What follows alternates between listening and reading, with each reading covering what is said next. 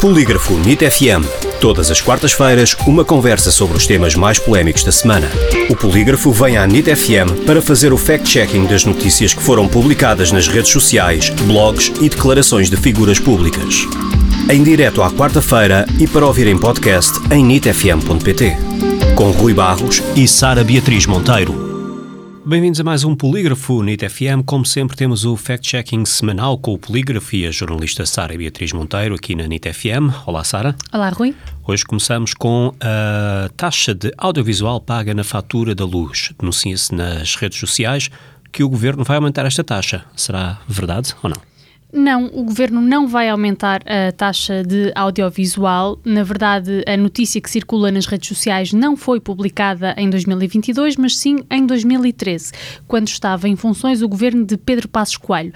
Aliás, o valor da taxa de audiovisual manteve-se inalterado em 2022 pelo sexto ano consecutivo.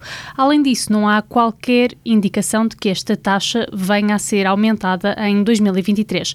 Conclusão: a publicação é falsa. Entretanto, e em declarações à CNN de Portugal, Dom Manuel Linda uh, rejeitou a obrigação de alertar as autoridades sobre os abusos sexuais na Igreja Católica, defendendo-se com o facto de o crime não ser de natureza pública. Esta declaração do Bispo do Porto será verdadeira? Ao contrário do que disse o Bispo do Porto, o abuso de menores é um crime público. Em entrevista ao polígrafo, penalista André Lamas Leite explica que este crime está previsto no Código Penal e assume natureza pública. O especialista esclarece ainda que basta que o Ministério Público ou qualquer órgão de polícia criminal tenham notícia da eventual prática de um suposto delito para que o Ministério Público seja obrigado a abrir inquérito. Ou seja, é falso que o abuso de menores não seja um crime público.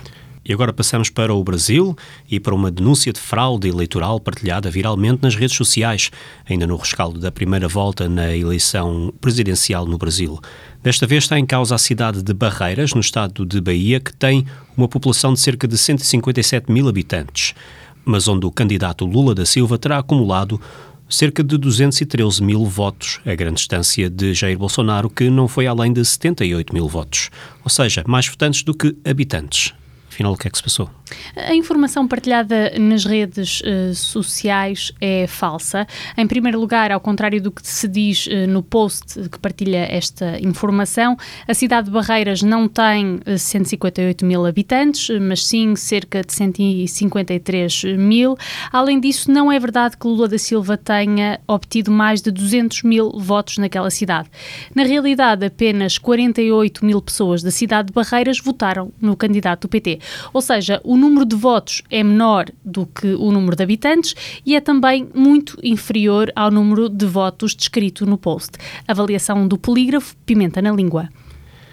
E passamos para Lisboa e uma das promessas mais populares de Carlos Moedas na campanha das eleições autárquicas. Estamos a falar dos passos gratuitos para os maiores de 65 anos e para os estudantes até aos 23 anos. Já cumprida e em vigor desde setembro, está a ser falado nas redes sociais que estes passos gratuitos implicam fazer um carregamento de zero euros todos os meses. Será verdade? A informação é verdadeira e foi confirmada ao polígrafo pela Câmara Municipal de Lisboa. Em primeiro lugar, a autarquia explica que para ativar esta gratuitidade é necessário apresentar uma declaração de matrícula eh, e uma prova de que o titular do cartão tem residência fiscal em Lisboa. Depois desta ativação, mesmo assim, é necessário carregar o título navegante todos os meses. No entanto, esta operação não tem custos. Conclusão: a publicação é verdadeira. Obrigado, Sara. Obrigada, Rui. Voltamos então para a semana com mais um Polígrafo NIT FM, como sempre às quartas-feiras, e claro, estas e outras informações estão disponíveis no site polígrafo.sapo.pt.